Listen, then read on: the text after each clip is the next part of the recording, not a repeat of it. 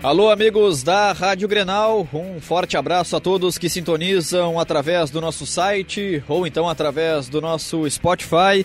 Está começando mais um jogo tático aqui na Rádio Grenal. Seja muito bem-vindo. Eu sou Lucas Arruda e estou no comando do nosso 29 episódio desta temporada, falando, claro, sobre os jogos do Campeonato Brasileiro. Uma rodada em que o Grêmio venceu fora de casa mais uma vez na competição. O Internacional reencontrou o Atlético na sua casa após a decisão da Copa do Brasil e empatou pelo placar em 1 a 1 e o Flamengo, líder do campeonato, tropeçando, empatando após algum tempo sem saber o que era resultado, além das vitórias. Flamengo 2, Goiás também 2. Tudo isso será abordado aqui no nosso jogo tático 29 edição de 2019. Bom, ao meu lado está Calvin Correia, o cara que é o responsável pelas análises, que faz aí a visualização de todos os jogos do Campeonato Brasileiro e tem muita coisa para falar aqui no Jogo Tático, nosso podcast. Tudo bem, Calvin? Seja bem-vindo ao nosso Jogo Tático número 29 da temporada. Tudo certo, Lucas Arruda. Um abraço a todos os ouvintes ligados em mais um Jogo Tático aqui da Rádio Grenal para falar sobre essa 29 rodada do Campeonato Brasileiro, uma rodada com muitos visitantes se dando bem. O Grêmio, um deles, né, vencendo o Vasco fora de casa. O Inter não conseguindo cumprir o seu papel de mandante diante do Atlético Paranaense.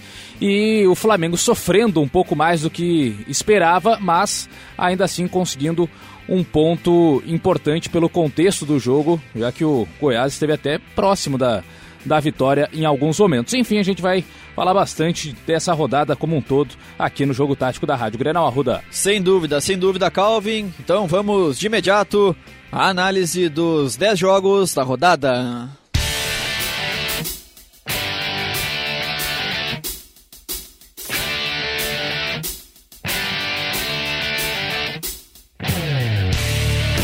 A gente começa na quarta-feira, às nove e meia da noite, no Rio de Janeiro, estádio São Januário. Vasco da Gama recebe o Grêmio e perdendo pelo placar de 3 a 1 de virada. Guarim, o gol do Vasco.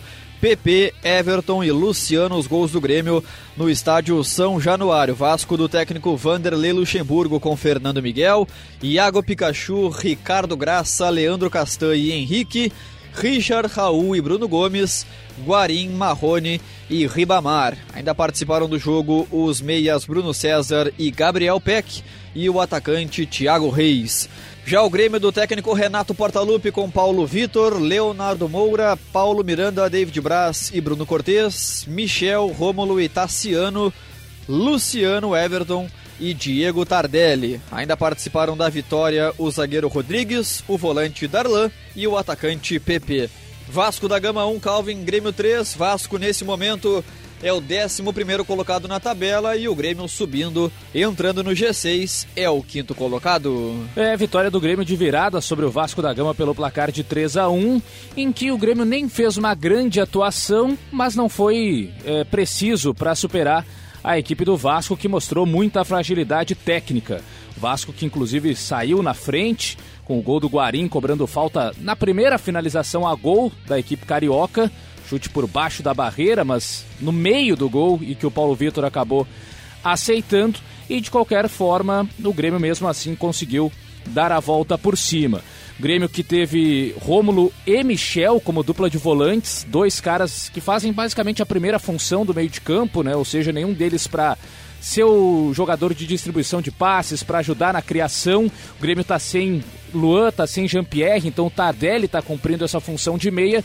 Por isso um Grêmio com pouca criatividade para trocar passes e abrir o espaço na defesa do Vasco, que jogou atrás para sair em velocidade nos contra-ataques, com a marcação até diferenciada no lado direito defensivo, né, para marcar o setor esquerdo de ataque do Grêmio, e com isso o Raul jogou na ponta direita dessa vez, o volante Raul na ponta direita para ajudar na cobertura do Iago Pikachu, parando justamente ali o Everton Cebolinha. E o Vasco da Gama, mais uma vez, né, tendo o Guarim fazendo boa partida, sendo um dos principais jogadores de meio campo da equipe comandada pelo Vanderlei Luxemburgo. E o Grêmio tendo essas dificuldades na troca de passes, em criar chances, foi até em alguns momentos abusando da bola longa, com os zagueiros lançando a bola diretamente à frente para o Luciano brigar e a partir disso a briga pela segunda bola, mas que melhorou a partir das trocas do Renato. A primeira sacando o Michel, que já tinha cartão amarelo, fazendo algumas faltas mais fortes.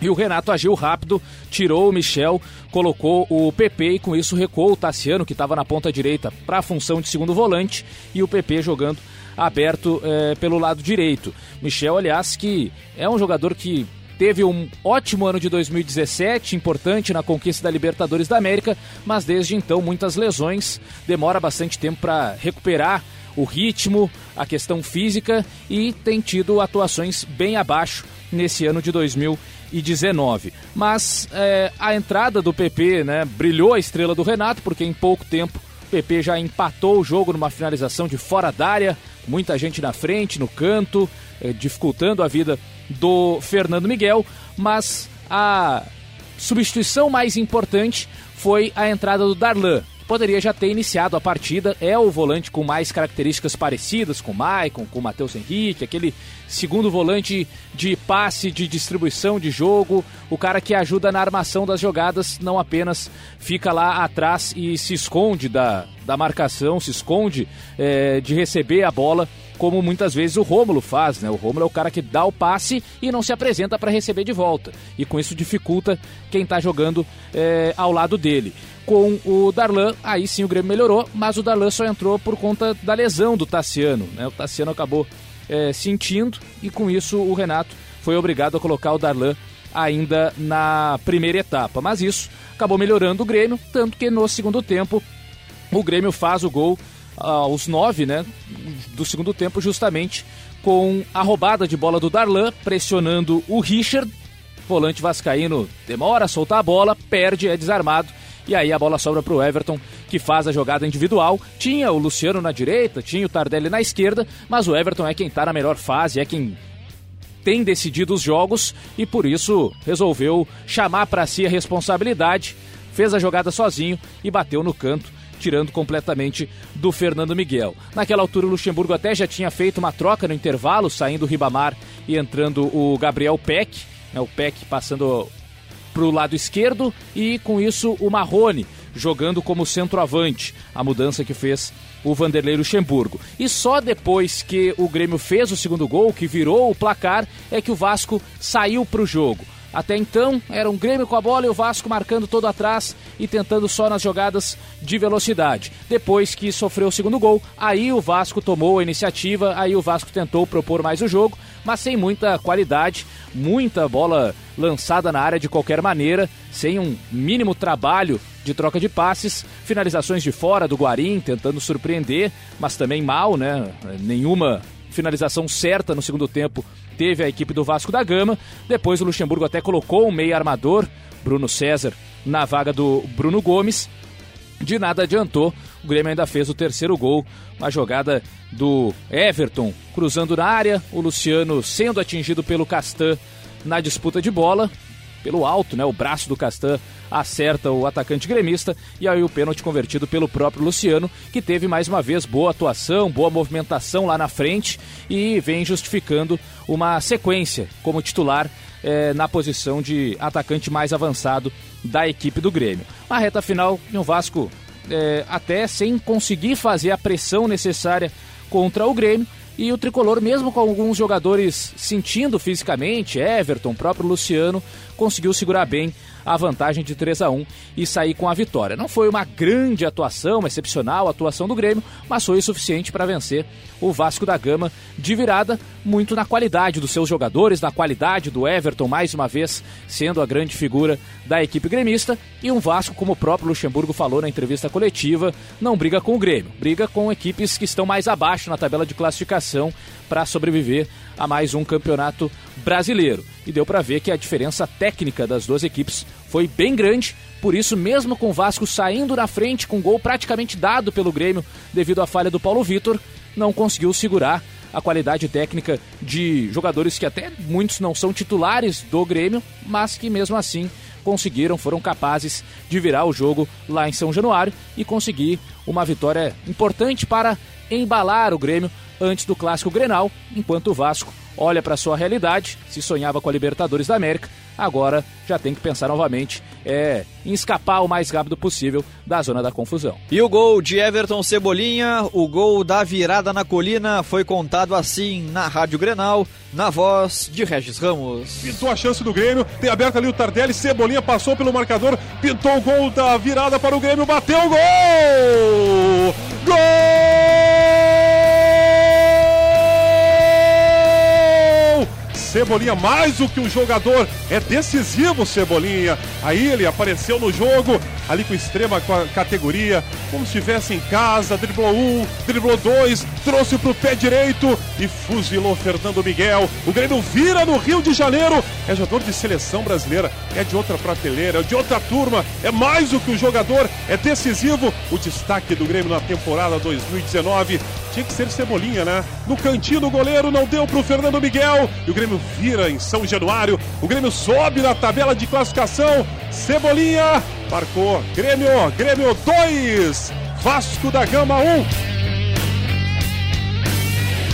Pulamos para quinta-feira, também às nove e meia da noite em Porto Alegre.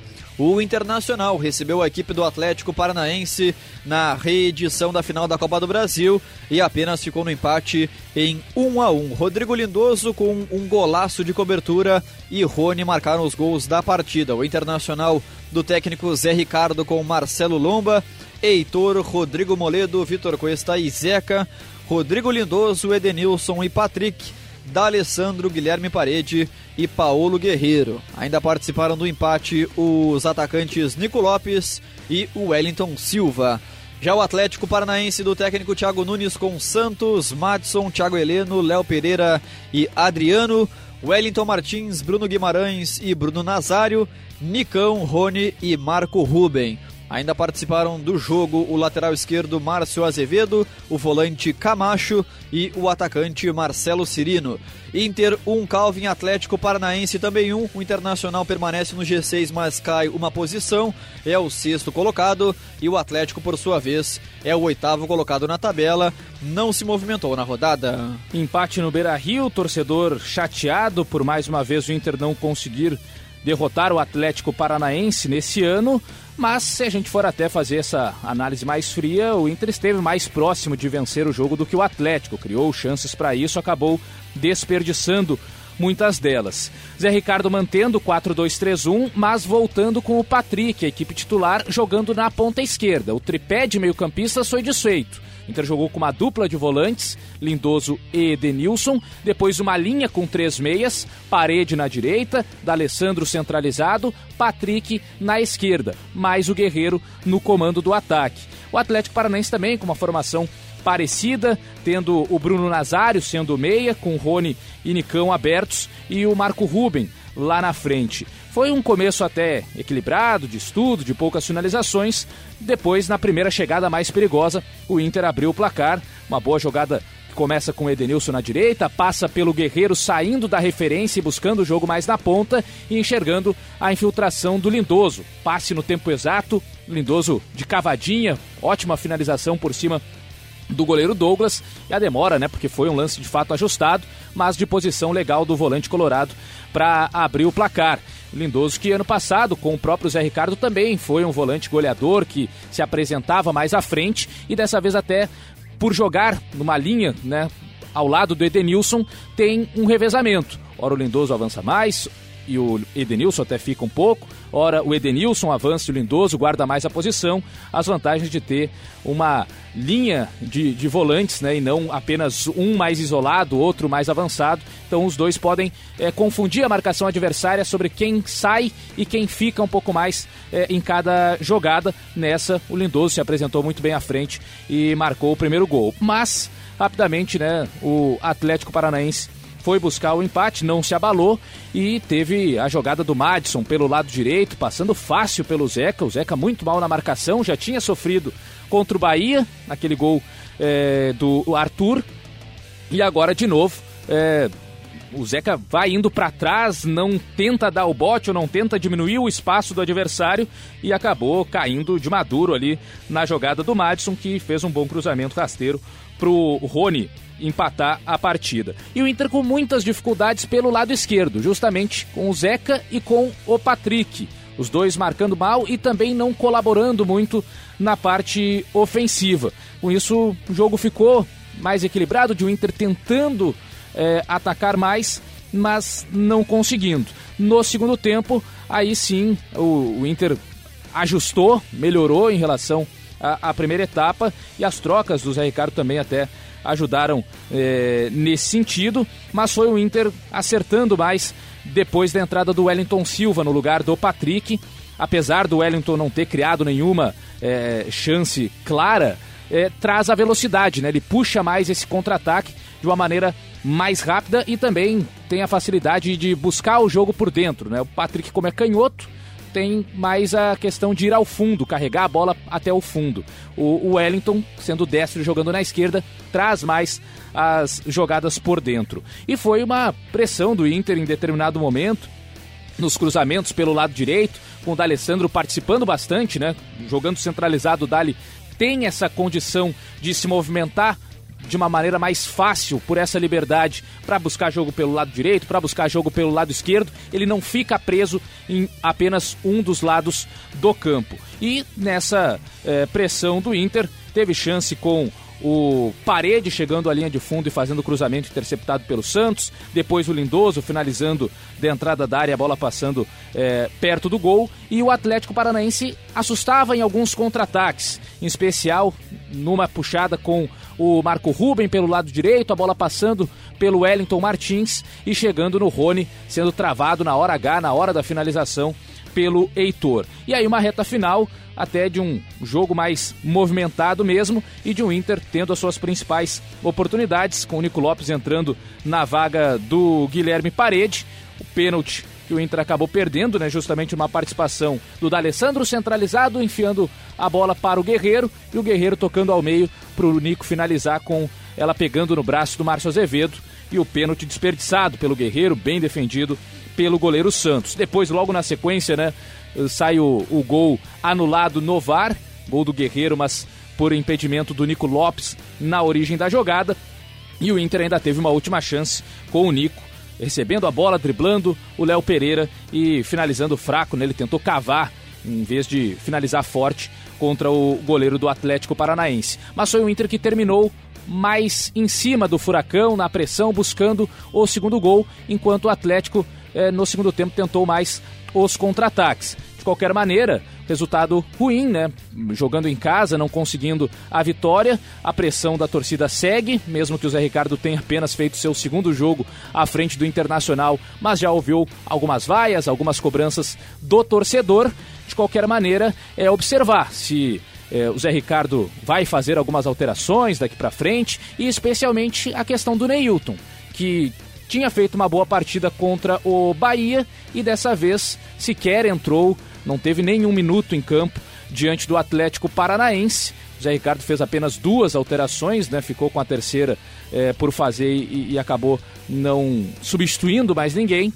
Um caso a, a ser observado, né? Do Neilton, que mais uma vez teve uma boa participação no jogo anterior e na partida seguinte nem aparece, seja como titular ou entrando na segunda etapa.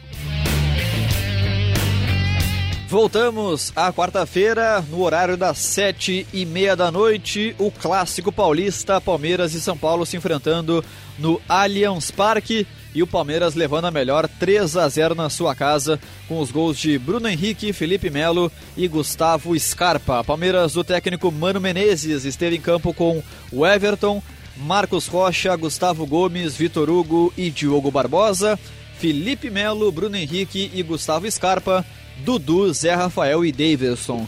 Ainda participaram do jogo os volantes Jean e Thiago Santos, além do atacante William Bigode.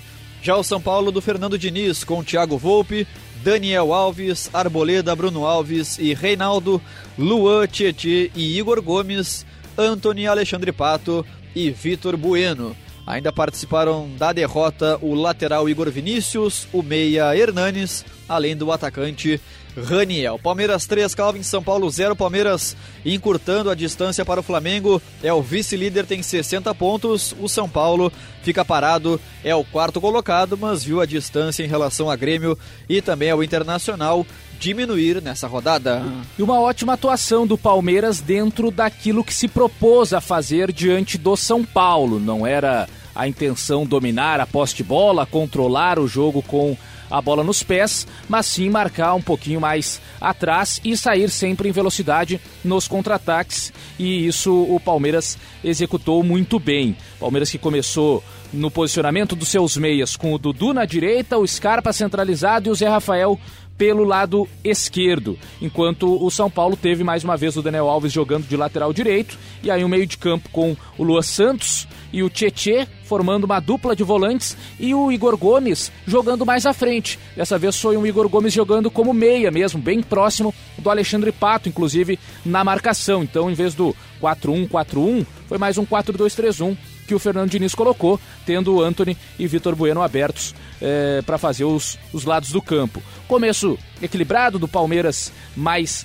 perigoso, até abrir o placar numa jogada que vale até o destaque, né? O Arboleda que falha no lance, tinha acabado de sair de campo por um choque de cabeça, estava é, ainda se recuperando e logo que volta o Marcos Rocha faz o lançamento para o Dudu, o Arboleda tenta disputar, se atrapalha com a bola e deixa ela de graça para o Daverson, que finaliza para a defesa do Volpe e no rebote o Bruno Henrique abre o placar. Então é importante observar também o momento do jogo, né? O Palmeiras explorou bem ali o momento que o Arboleda estava voltando ainda depois de ter tido um choque de cabeça e não foi feliz naquela jogada, assim como também teve algumas dificuldades em outros lances na sequência, se atrapalhando, por exemplo, num, num lance sozinho, né, caindo sozinho o Daverson tocando pro Scarpa finalizar com defesa do Volpe. Enfim, o Arboleda não voltou legal. E o Mano Menezes, ao longo da partida, foi invertendo ou trocando, melhor dizendo, o posicionamento dos seus meias. Passou o Gustavo Scarpa para a direita para fazer uma marcação mais forte em cima do Reinaldo e com isso deu a liberdade para o Dudu jogar centralizado. Já que o Dudu, se ficasse do lado direito, teria que o tempo todo acompanhar as subidas do Reinaldo, que era quem mais investia em jogada de linha de fundo. Daniel Alves fazia o contrário, saía da lateral para buscar jogo pelo meio e tinha até a cobertura do Lua Santos ou seja, o São Paulo com a bola tinha uma certa inversão do Daniel Alves, buscando sair da direita e aparecer no meio, armando mais o time, e o Lua Santos ficando um pouco mais, em alguns momentos até fazendo a cobertura completa, se posicionando como um lateral direito. É, mas, mesmo assim, né, São Paulo lento com a bola no pé, não conseguindo é, espaços na defesa do Palmeiras, que marcou o segundo gol ainda na primeira etapa, na bola parada, no escanteio do Dudu e o Felipe Melo ganhando do Lua Santos de cabeça no alto e marcando o segundo gol. Mas era um Palmeiras bem mais perigoso, São Paulo que praticamente não criou nada no primeiro tempo, não ameaçou o gol do Everton e na segunda etapa o Fernando Diniz voltou com o Igor Vinícius na vaga do Luan. Aí o Igor jogando de lateral direito, com isso Daniel Alves passando a jogar é, no meio de campo. E São Paulo arriscando algumas finalizações de fora da área com o Vitor Bueno. Teve uma boa chance com o Pato, parando no Everton depois da jogada do Daniel Alves pelo meio, com o Vitor Bueno é, fazendo o passe para o Pato é, finalizar em cima do, goleiro palmeirense. E logo na sequência o 3 a 0 do Palmeiras, um contra-ataque do escanteio do São Paulo. E aí o, o Everton, o goleiro, foi inteligente, soltou curtinho, rápido nos pés do Zé Rafael, que arrancou, passou fácil pelo Igor Vinícius, né? Driblou o lateral São Paulino com muita tranquilidade e aí tocou no tempo exato para o Scarpa fazer o terceiro gol. E o São Paulo, na reta final, ficou trocando passes, rodando a bola de um lado para o outro, sem encontrar muitos espaços, sem ninguém arriscar jogada individual. Então era só é, toque, movimentação, toque, movimentação, mas ninguém pegava a bola e tentava um drible, tentava quebrar a linha defensiva do Palmeiras de uma outra forma. E com isso o Palmeiras se defendeu muito bem. O Thiago Santos entrou muito bem no jogo, né, na vaga do Felipe Melo. Vários desarmes que fez em cima do Hernanes em especial. E São Paulo tentando algumas vezes chegar com o Reinaldo na linha de fundo melhor chance foi justamente com o Reinaldo cruzando na área e o Raniel cabeceando na trave. Mas um jogo muito tranquilo do Palmeiras e que o Palmeiras se sente muito confortável quando enfrenta um adversário que busca ter a posse de bola. Nos tempos ainda de Filipão, também é, fez uma ótima vitória diante do Santos do Sampaoli, jogando também nesses moldes, né? De o tempo todo usar da velocidade aproveitar as bolas paradas. E o mesmo se repetiu agora com o Mano Menezes diante da equipe do Fernando Diniz, que faltou contundência. Teve muita posse, pouca finalização, pouca jogada perigosa, enquanto o Palmeiras foi muito mais objetivo e aproveitou as oportunidades para fazer o 3 a 0 no Allianz Parque.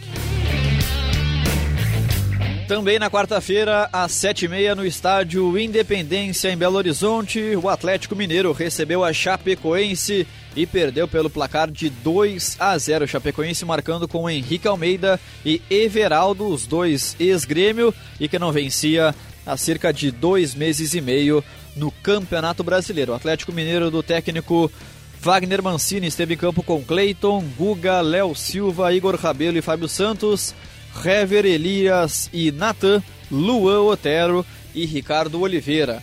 Ainda participaram da derrota o Meia Casares e os atacantes Geovânio e Franco de Santo. Já Chapecoense do técnico Marquinhos Santos com Tiepo, Renato Douglas, Maurício Ramos e Bruno Pacheco, Márcio Araújo, Camilo e Roberto, Henrique Almeida, Dalberto e Everaldo. Ainda participaram do jogo o lateral Eduardo, o zagueiro Rafael Pereira e o volante Eli Carlos. Atlético Mineiro 0, Calvin Chapecoense 2, o Galo caindo na tabela é o 13 terceiro colocado e a Chape respirando levemente é a vice-lanterna 19 colocada. Pois é, Ruda, enfim uma vitória da Chapecoense diante do Atlético Mineiro fora de casa o 2 a 0, fazia tempo, né, que a Chape não vencia e aproveitou o momento, né, para é, especialmente ali o, o início de cada tempo para construir esse resultado. O Atlético, mais uma vez, com o Wagner Mancini apostando no Hever como esse primeiro volante, com Elias e Natan um pouco mais à frente, Luan e Otero abertos, e o Ricardo Oliveira, né, ganhando mais uma oportunidade no comando de ataque na vaga do argentino de Santo. E a Chapecoense é, no 4-1-4-1 com algumas improvisações. O Roberto, lateral esquerdo, dessa vez jogou como um meio-campista, acompanhado do Camilo na mesma linha, Márcio Araújo um pouco mais atrás. Pelos lados, Henrique Almeida e o Dalberto. E o Everaldo voltando a ficar no comando de ataque, na referência, que é a melhor posição para ele como o centroavante. E a Chapecoense, logo cedo, né? Pressionou o Atlético, teve boas oportunidades. Primeira no tiro de meta do Tiepo, que o Everaldo disputou com o Rabelo. E a bola sobrou livre para o Dalberto finalizar por cima do Cleiton, mas sem direção do gol, finalização fraca. Depois o Bruno Pacheco cobrando falta para a defesa do goleiro atleticano e na sequência do escanteio, o primeiro gol no o Bruno Pacheco mais uma vez na bola parada, levantando para o Henrique Almeida na disputa com o Guga, né? Aí o, o Henrique se impôs é, contra o lateral direito do Atlético e abriu o placar. E o Atlético sem muita inspiração, né?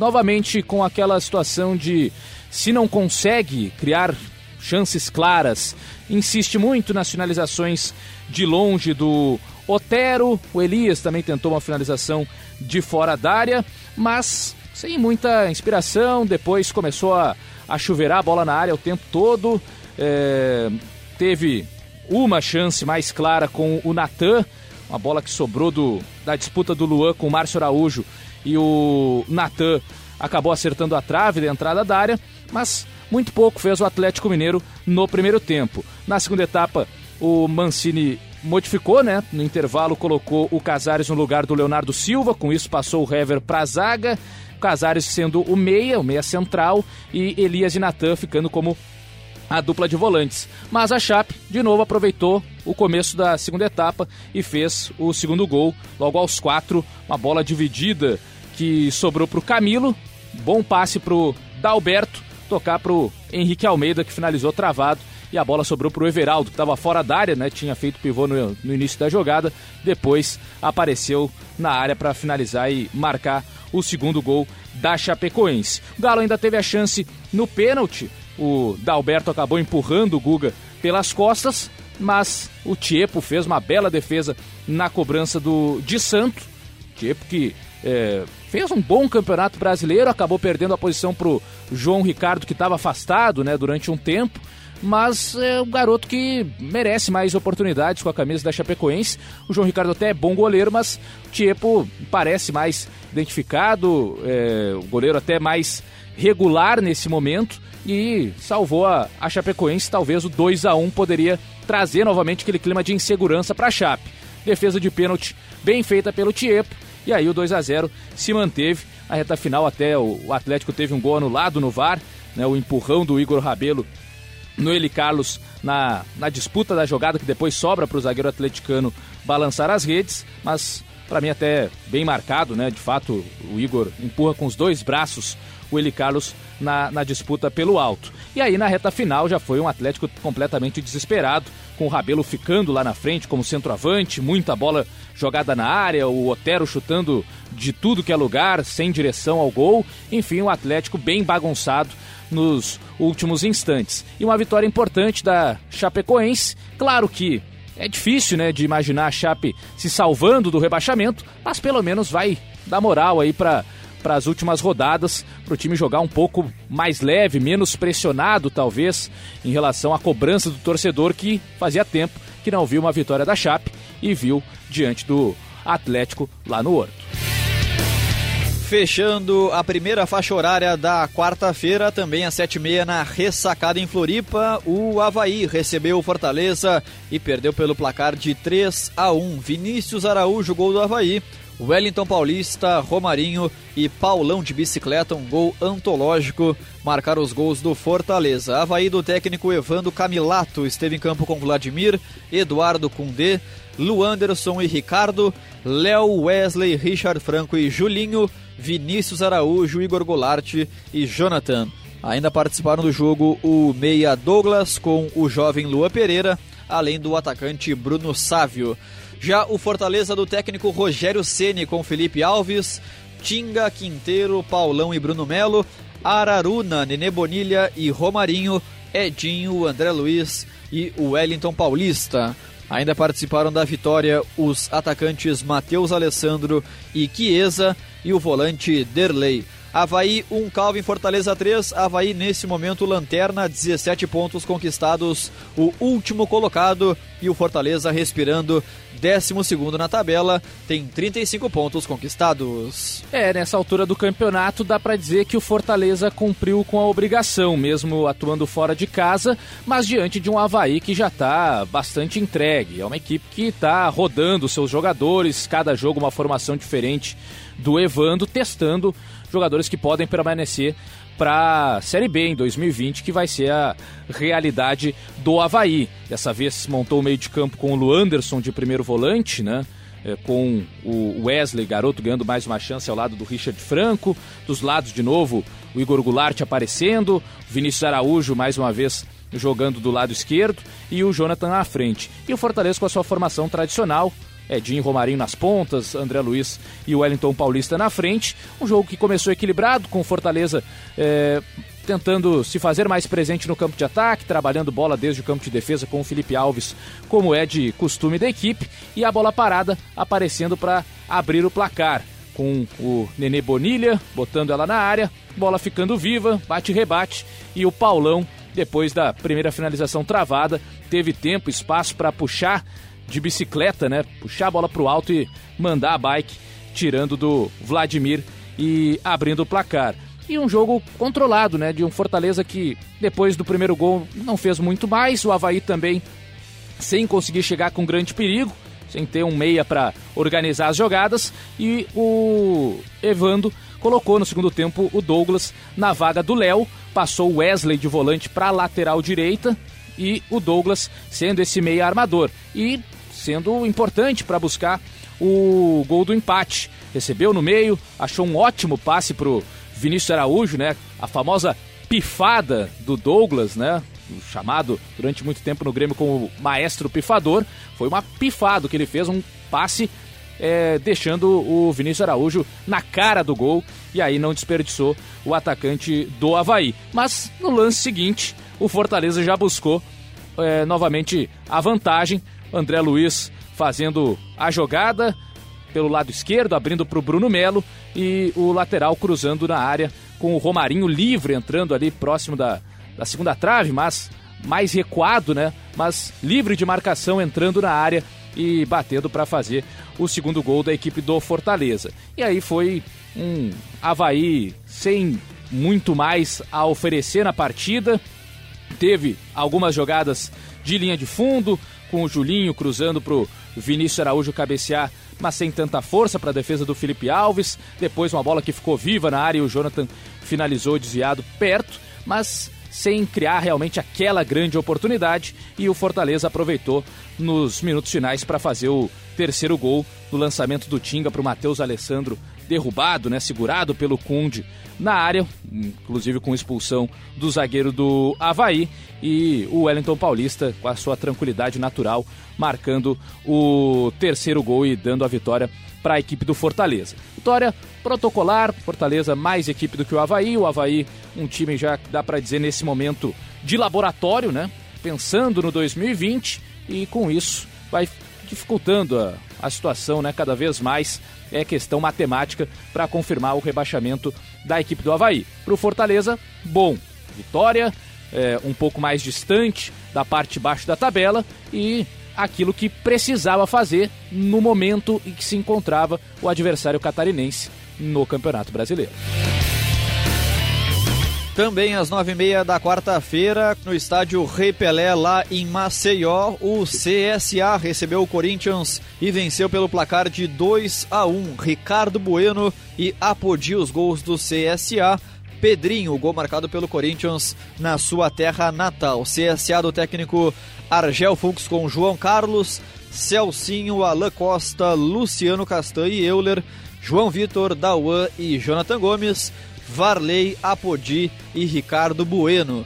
Ainda participaram do jogo os atacantes Alexandro e Bustamante, além do volante Jean Kleber. Já o Corinthians do técnico Fábio Carilli, em péssima fase com Cássio, Fagner, Manuel Gil e Danilo Avelar, Ralph, Júnior Urso e Pedrinho, Sornossa, Cleison e Gustavo Gustagol. Ainda participaram do jogo os meias Jadson e Matheus Vital, além do jovem atacante Janderson. CSA 2, Calvin Corinthians 1, CSA também dando uma leve respirada, 18 colocado dentro do Z4 e o Corinthians caindo, deixando o G6, inclusive é o sétimo colocado na tabela. Grande vitória do CSA e mais uma atuação muito fraca da equipe do Corinthians, que de fato tem muito a analisar, a observar o que está acontecendo porque o Corinthians não vem jogando bem, mesmo quando vence, joga pro gasto, né? E é algo que é, o presidente André Sanches já falou, o técnico Fábio Carilli também, algo precisa ser feito, porque o Corinthians de fato não consegue resultados. Quando conseguia até mascarava né, as atuações, e agora nem isso está acontecendo.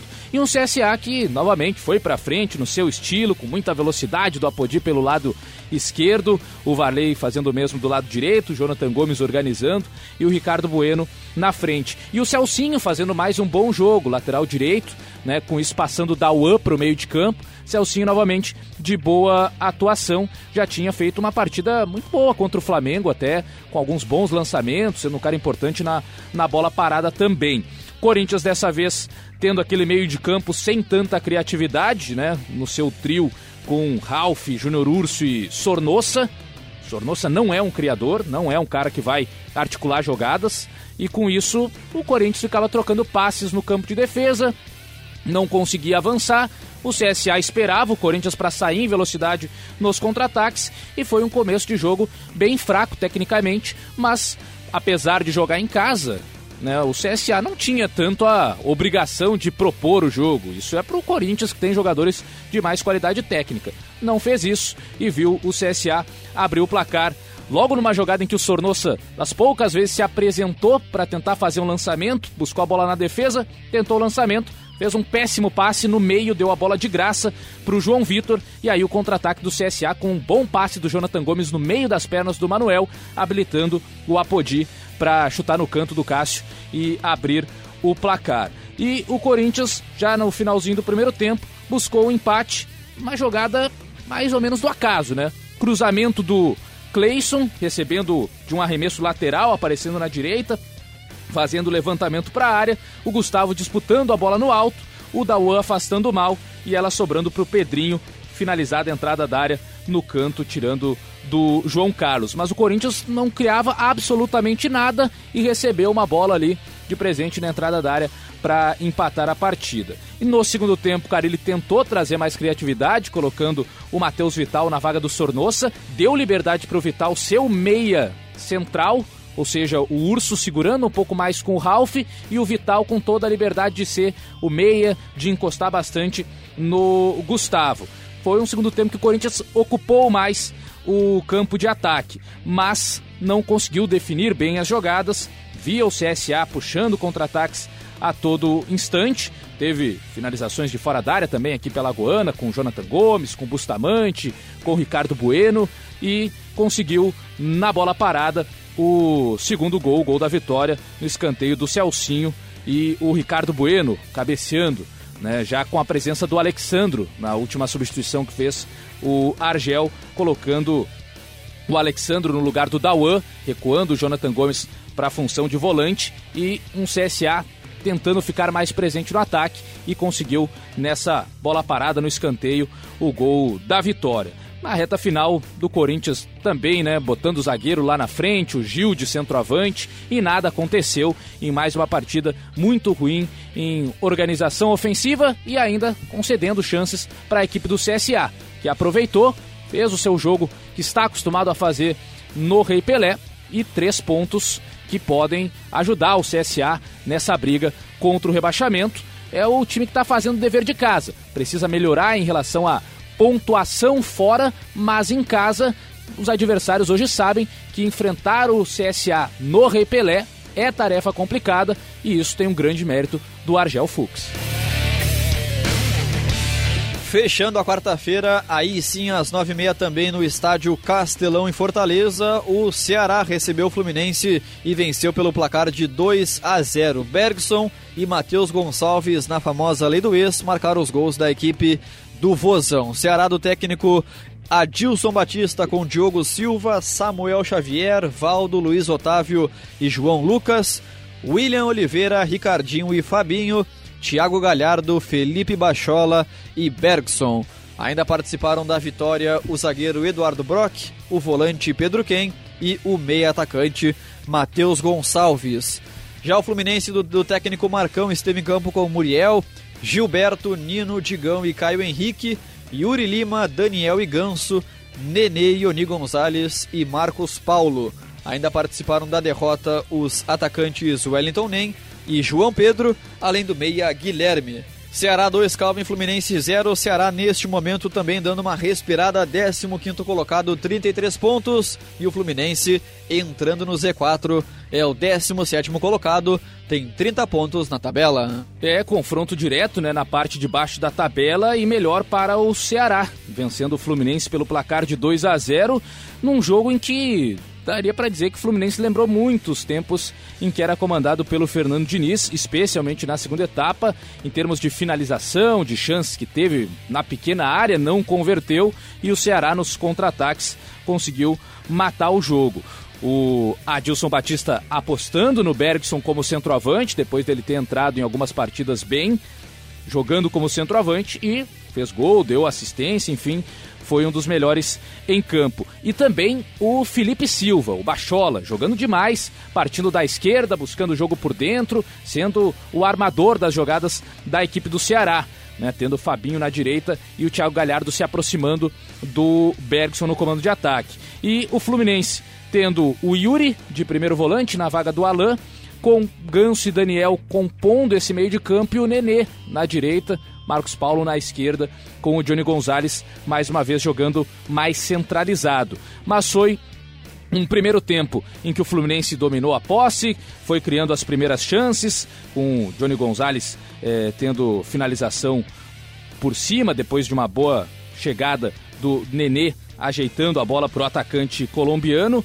O Ceará respondeu uma jogada do Bachola passando fácil pelo Gilberto, driblando muito bem e cruzando para o William Oliveira na sobra finalizar forte com certo perigo. E depois o primeiro gol da equipe do Ceará, numa jogada em que o Marcos Paulo é desarmado no ataque e aí o contra-ataque num lançamento espetacular do Ricardinho, mais uma vez participando bem das ações ofensivas do volante do Ceará e fazendo um ótimo lançamento com um posicionamento completamente equivocado da defesa do Fluminense, Digão e Nino muito distantes e nessa distância o Bergson aproveitou para receber essa bola em profundidade e bater na saída do Muriel para abrir o placar. E depois disso, foi um Ceará que ainda buscou na primeira etapa o segundo gol, sempre com participação do Felipe Silva, do Bachola, que estava é, muito leve em campo né, em relação a drible, a finta, a buscar o centro, a abrir jogada no lado,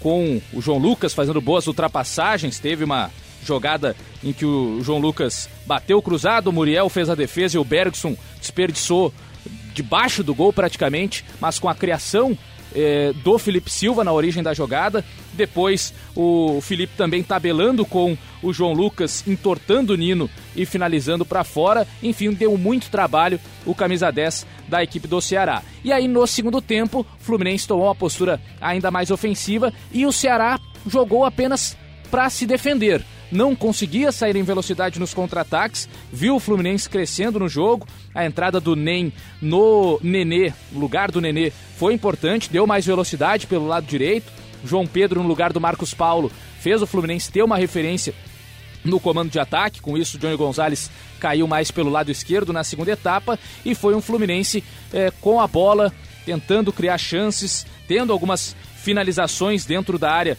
é, executadas de uma maneira é, equivocada. Johnny Gonzalez isolou, o João Pedro teve chance na pequena área numa bola vinda do escanteio que o Nino desviou. Enfim, foi um Fluminense que novamente, na hora de finalizar, na hora de mandar para o fundo das redes, não conseguiu e viu o Ceará, no seu único momento de ataque na segunda etapa, fazer o segundo gol na jogada do Matheus Gonçalves, que tinha entrado na vaga do Thiago Galhardo, partida abaixo do Galhardo dessa vez. Com isso, Felipe centralizou. E na reta final, jogada de velocidade com o Fluminense já todo exposto no campo de ataque, posicionamento errado mais uma vez dos zagueiros, Nino distante, Digão tendo que correr contra dois. E aí o passe do Bergson deixando o Matheus Gonçalves na cara do gol. E ele tirando do Muriel e fazendo o segundo gol. Mais uma vez o Fluminense pecando em finalizações, ficando muito tempo com a bola, mas sem transformar isso em gol. E aí essa ansiedade vai batendo, o time vai se desorganizando, vai indo mais para frente de maneira desordenada, se expõe aos contra-ataques e mais uma vez paga pelo preço. Dessa vez com o Ceará aproveitando as chances e com o Bergson fazendo jus à sua presença. A cobrança do torcedor por um centroavante. Dessa vez o Bergson foi titular, fez gol, deu assistência e foi um dos principais destaques, junto do Felipe Silva, na vitória do Ceará diante do Flu.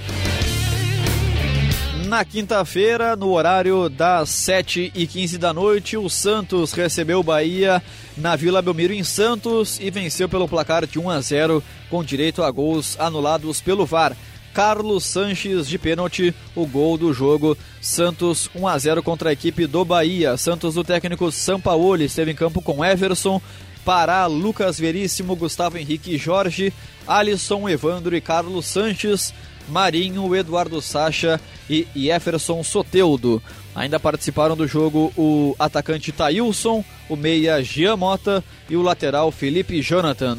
Já o Bahia do técnico Roger Machado esteve em campo com Douglas, Nino Paraíba, Lucas Fonseca, Juninho e Moisés, Gregory, João Pedro e Flávio, Arthur, Gilberto e Elber. Ainda participaram do jogo o volante Ronaldo, o meia Marco Antônio e o atacante Rogério. Santos 1, Calvin Bahia 0, Santos terceiro colocado, encurtando a distância também para o líder Flamengo e o Bahia, por sua vez, para na nona posição, tem 41 pontos na tabela. É, vitória do Santos na Vila Belmiro, confirmando o mau momento do Bahia, que até fez um início de jogo equilibrado, é, em que também teve suas chances, mas no segundo tempo foi engolido pela equipe comandada pelo Sampaoli. Santos mais uma vez tendo laterais de origem, né? Isso vem se tornando agora um pouquinho mais comum com o Sampaoli, especialmente ele tem gostado bastante do Pará, que é, trabalha um pouquinho mais por dentro em alguns momentos, abre o corredor para o Marinho e reveza nessa questão de ser o terceiro zagueiro ou ser o volante com o Jorge, que é uma função que o Sampaoli dá aos seus laterais. Sempre um dos laterais fica mais próximo aos zagueiros, o outro trabalha mais próximo ao volante. E aí depois a linha com cinco lá na frente, sendo os dois meias chegando próximo dos três atacantes.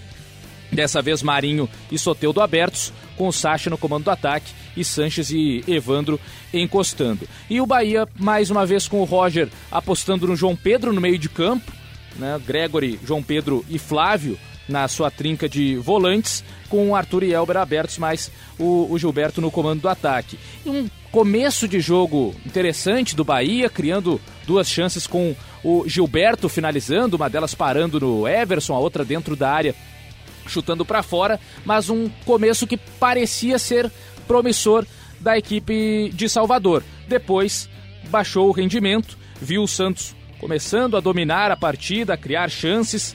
O Carlos Sanches, o uruguaio, com cruzamentos na área, o primeiro deles para pegar o Soteudo na segunda trave, cortando para o meio e finalizando para a defesa do Douglas. Depois teve o gol anulado né, pelo VAR, o gol do Sacha pelo impedimento mas uma jogada em que o Juninho falhou, né, deu uma rosca para trás e habilitou o Gustavo Henrique. Depois o Sacha, no rebote do Douglas Friedrich, estava impedido. Mas ali o Juninho já mostrava que não seria o dia dele e no segundo tempo isso se confirmou com o Roger até fazendo uma troca, né? Tirou o Gregory amarelado para colocar o Ronaldo, mas não conseguiu conter os ataques do Santos, que chegou ao seu gol no Erro do Juninho, recua mal, recua fraco, mais uma vez, aliás, né?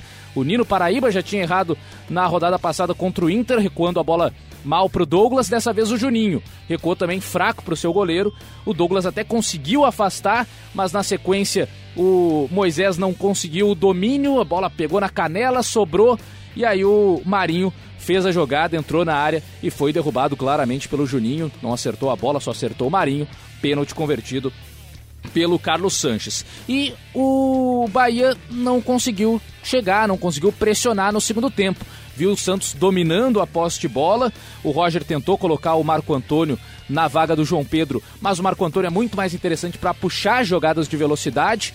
E aí, com isso, o Bahia não conseguiu em nenhum momento articular jogadas, ficar mais com a bola. O Santos teve 1 a 0 e teve a bola nos pés para controlar, para administrar, para chegar em alguns momentos.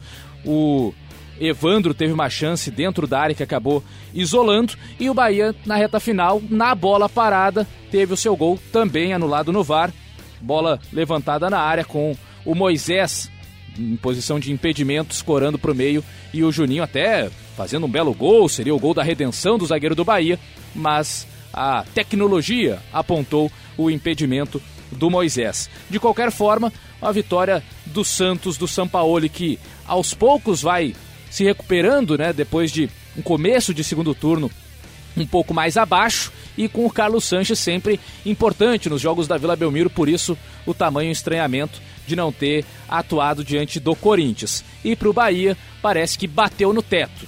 Fez uma grande campanha no primeiro turno, parecia um time que tentaria brigar por vaga na Libertadores até o final, mas a qualidade do elenco vai ficando é, mais claro de que não está no nível dessa disputa entre os primeiros colocados.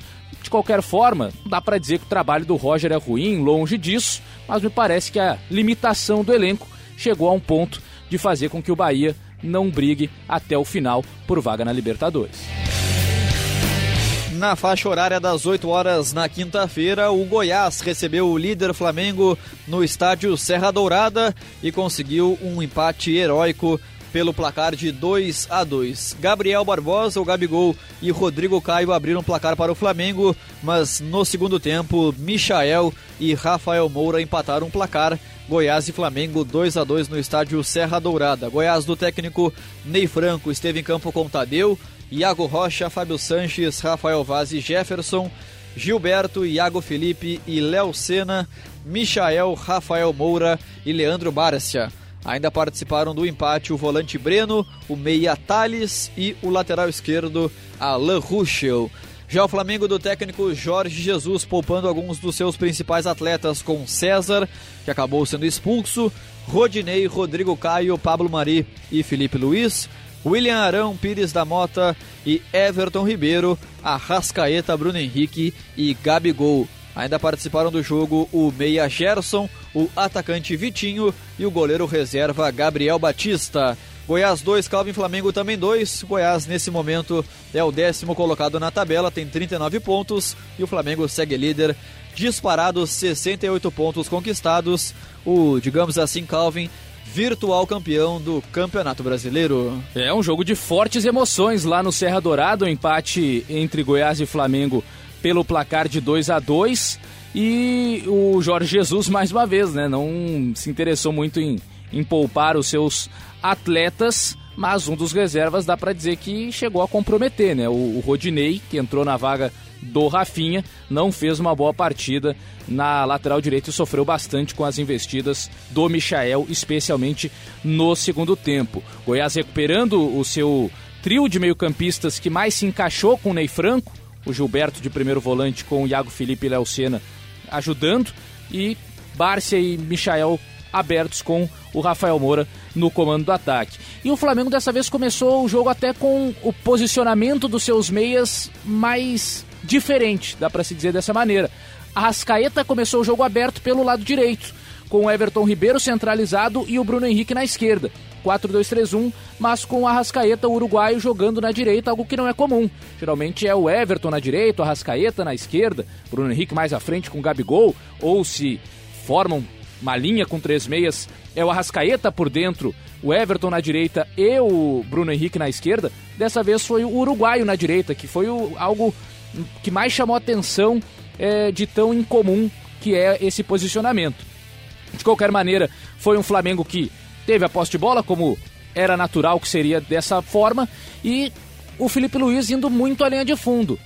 Felipe Luiz, que é um lateral que trabalha mais por dentro, que em alguns momentos parece quase um volante com a bola, dessa vez fez muitas jogadas de linha de fundo no início da partida, é, mas sem muito sucesso nos seus cruzamentos. E o Goiás é, tentando bastante com o Michael, né, esticando muita bola pro para o seu atacante. Michael teve uma finalização de fora da área com certo perigo, mas depois é, hum, Goiás não conseguiu ter tanto a bola assim e o Flamengo pouco inspirado, com os jogadores mais distantes, sem aquela troca de passes curto no primeiro tempo. Então o Goiás conseguiu segurar bem. Na segunda etapa, aí o Flamengo mudou o seu posicionamento, trouxe o Bruno Henrique mais próximo do Gabigol, Arrascaeta na esquerda, Everton Ribeiro na direita, algo mais parecido com o que é a formação eh, geral do, do Flamengo no comando do Jorge Jesus, eh, sendo o Arão né, o segundo volante, o cara para distribuir na ausência do Gerson. E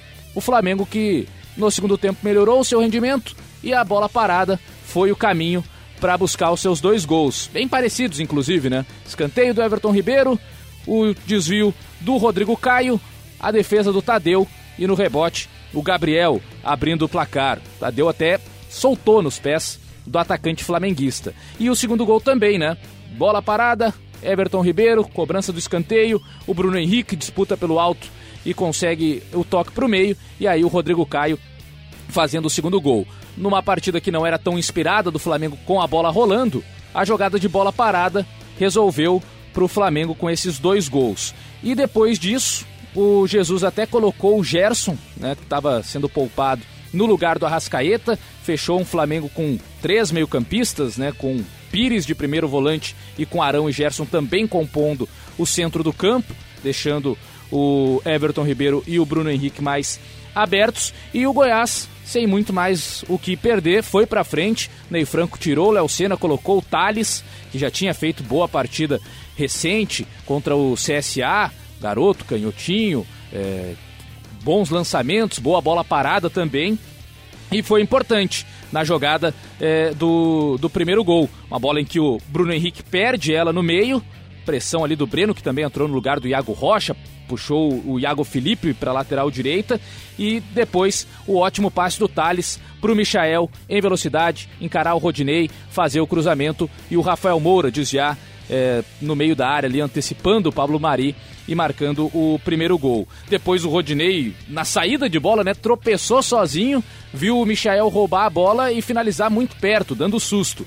Depois o Rafael Vaz também finalizando de longe e a bola passando perto. Alguns torcedores até comemoraram o gol. Enfim, foi um Goiás que, depois de ter marcado seu primeiro gol, foi para frente, pressionou e o Flamengo sentiu. O Flamengo não conseguiu ter a bola, não conseguiu é, trabalhar com calma e aí viu o Goiás crescer na, na partida. Teve a expulsão do goleiro César, saiu mal do gol, depois deu um pontapé em cima do Iago Felipe. O Rafael Moura até perdeu o gol na sequência, né? O Mari salvou mas um Flamengo que perdeu o seu goleiro, teve que colocar o Gabriel Batista, o terceiro goleiro na partida, no lugar do Vitinho, né, que tinha entrado fazia pouco tempo, poucos minutos, e foi escolhido para ser sacado. E o Goiás, nessa pressão toda, conseguiu o empate, depois que o Flamengo já estava tentando fazer cera, enrolando para cobrar lateral, goleiro com chuteira desamarrada, enfim, todo um tempo, discussão também a todo momento. Mesmo assim, não conseguiu segurar tempo suficiente para sair vencedor. Goiás buscou o empate na reta final, num bom passe do Rafael Vaz, pelo chão dessa vez, e com o Michael entre o Rodinei e o Rodrigo Caio, disparando em velocidade e tocando na saída do goleiro do Flamengo. Depois um lance até bonito do Gabigol, eh, tentando na saída de bola no reinício de jogo do meio de campo fazer o gol e até chegou a passar perto, mas não foi o suficiente. É, e um Goiás que na reta final deu uma sensação maior de que se tivesse um pouquinho mais de tempo poderia buscar a vitória. Seria impressionante uma virada diante desse Flamengo. Flamengo que, de novo, não teve uma grande partida, solucionou alguns problemas ofensivos com a bola parada, com seus dois gols, mas cedeu o empate e flertou com a derrota na reta final lá no Serra Dourada. E o último jogo da rodada aconteceu também às nove e meia da quinta-feira. Botafogo e Cruzeiro se enfrentaram no Engenhão, no Rio de Janeiro, e o Botafogo perdeu pelo placar de 2 a 0 com os gols dos jovens Ederson e Kaká para o Cruzeiro. Botafogo do técnico Alberto Valentim esteve em campo com Gatito Fernandes, Marcinho, Joel Carli, Gabriel e Yuri. João Paulo, Gustavo Bochecha e Vinícius Tanque, Luiz Fernando, Diego Souza, Léo Valência e Vitor Rangel. Ainda participaram do jogo o atacante Igor Cássio e o volante Alex Santana. Já o Cruzeiro do técnico Abel Braga esteve em campo com Fábio, Orejuela, Kaká, Fabrício Bruno e Egídio, Henrique, Ederson e Thiago Neves, Marquinhos, Gabriel, David e Fred. Ainda participaram da vitória o volante Ariel Cabral, o centroavante Sassá e o lateral Dodô.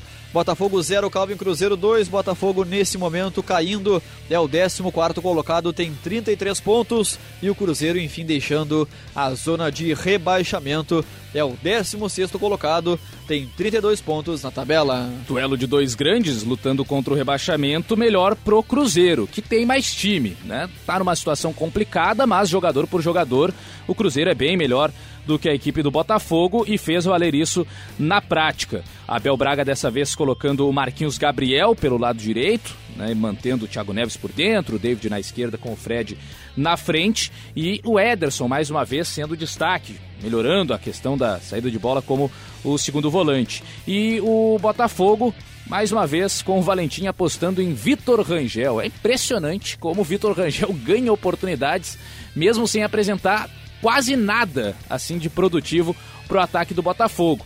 Com isso, Diego Souza jogando mais recuado, como meia, com o Luiz Fernando e o Léo Valência abertos. Pelo menos o Gustavo, né? O Bochecha entrou na vaga do Cícero para ajudar um pouco mais na qualidade de saída de bola. Um jogo bem ruim no primeiro tempo, nervosismo dos dois lados, muitos erros de passe, jogo truncado e que o Cruzeiro conseguiu aproveitar a bola parada para abrir o placar, né? Quando a bola rolando não tá legal, bola parada resolve. Foi o que aconteceu. Escanteio do Thiago Neves e o Kaká ganhando no alto do Gustavo, subiu muito o zagueiro cruzeirense e abriu o placar de cabeça. E aí foi um jogo em que o Cruzeiro pôde ficar um pouquinho mais atrás, deixar o Botafogo dominar em relação à posse, mas marcando muito forte para não criar tantas oportunidades, não deixar o Botafogo criar tantas oportunidades. E foi o que aconteceu. Botafogo eh, chegando em cobrança de falta do Léo Valência, mas sem muito perigo. E no segundo tempo, aí o Valentim colocou o Igor Cássio na vaga do Vitor Rangel, passou o Igor para o lado esquerdo, o Léo Valência por dentro e o Diego Souza na frente. Depois tentou outras soluções, com Alex Santana no lugar do Léo Valência, mas não funcionou. Foi um Botafogo que até teve algumas oportunidades em bola parada e, e chutes de longe, o Marcinho teve um, um, chute de longe que até passou com perigo ali do lado do gol do Fábio. O João Paulo também finalizou de fora da área para a defesa do goleiro cruzeirense. E aí na reta final, o Cruzeiro já se preocupando mais em se defender, com as trocas do Abel Braga, colocando o Dodô para marcar ali pelo lado esquerdo, deixando o Sassá mais à frente para ser um centroavante de explorar o contra-ataque, diferente do Fred, com o Thiago Neves fazendo o lado do campo. E o Botafogo partindo com dois atacantes, com a entrada do Vinícius Tanque no lugar do Gustavo Bochecha, tendo o Alex Santana como volante, Vinícius e Diego Souza no ataque, depois o próprio Joel Carli também foi pro, pro ataque, e aí virou um, um festival de cruzamentos, em que a principal chance do Botafogo foi em uma cobrança de falta do Marcinho, que o Fábio acabou soltando na pequena área e o Gabriel finalizou para fora, e na reta final de tanto lançamento de qualquer lugar para frente, o Botafogo pagou por isso. Marcinho tentou mandar lá do campo de defesa direto pro ataque, acabou sendo bloqueado pelo Dodô e aí o Ariel Cabral fez o passe pro Ederson, batendo de chapa de primeira no canto, tirando do gatito e decretando a vitória da equipe do Cruzeiro. Era um jogo tenso, um jogo nervoso, não dava para cobrar muita qualidade técnica das duas equipes, mas o Cruzeiro tem jogadores é, que tem uma qualidade muito maior, se a gente for comparar só o ataque, né? O Cruzeiro tem o Fred, o Botafogo tem o, o Vitor Rangel, é, o meio de campo também, com o Thiago Neves, próprio David, em relação ao Botafogo, que tem o Luiz Fernando, que tem o Léo Valência, enfim, e isso fez a diferença da bola parada que abriu o placar e depois do desespero do Botafogo de qualquer jeito, que deu o Cruzeiro o contra-ataque que ele queria para matar o jogo.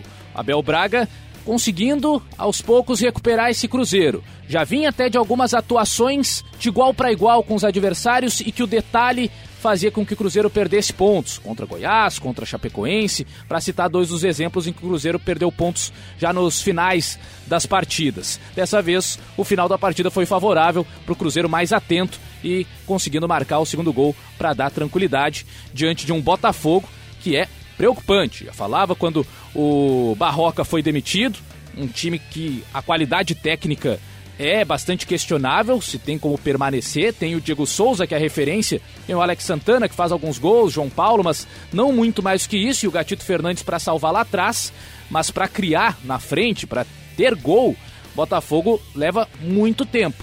E isso acaba gerando perigo o tempo todo, né? Porque o time vai ter que se desorganizar mais atrás para tentar colocar mais gente na frente e mesmo assim não soluciona, como não solucionou contra o Cruzeiro, a reta final de bastante tensão para o torcedor botafoguense.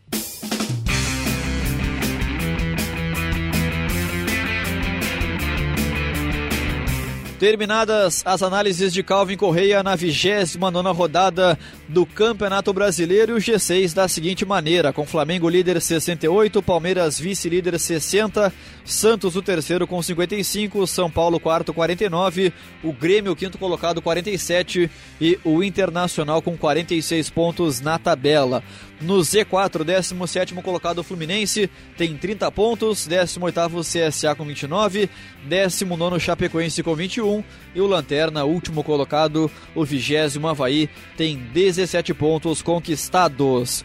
Valeu, Calvin. Forte abraço para você. Obrigado por mais essa gigantesca participação aqui no Jogo Tático, trazendo diversas análises e comentários. Temos o um encontro marcado, Calvin, na trigésima rodada, o nosso Jogo Tático número 30 deste ano. Valeu, Calvin. Valeu, Lucas Arruda. Valeu a todos os ouvintes que estiveram conosco até esse presente momento em mais um Jogo Tático da Rádio Grenal.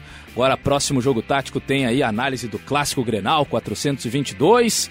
Tem Flamengo e Corinthians também, que é um jogo deve ser bem interessante de se acompanhar. Enfim, todos os jogos, como sempre, para a gente trazer aqui no Jogo Tático da Rádio Grenal Arruda. Valeu, valeu, grande abraço, Calvin, e ainda um abraço mais especial para você que esteve conosco até o final desta edição. Temos um encontro marcado logo ali na sequência. Agora é tiro curto, jogos quarta-feira e também domingo, como manda o figurino. Até a próxima, muito obrigado pela sua audiência. Tchau, tchau.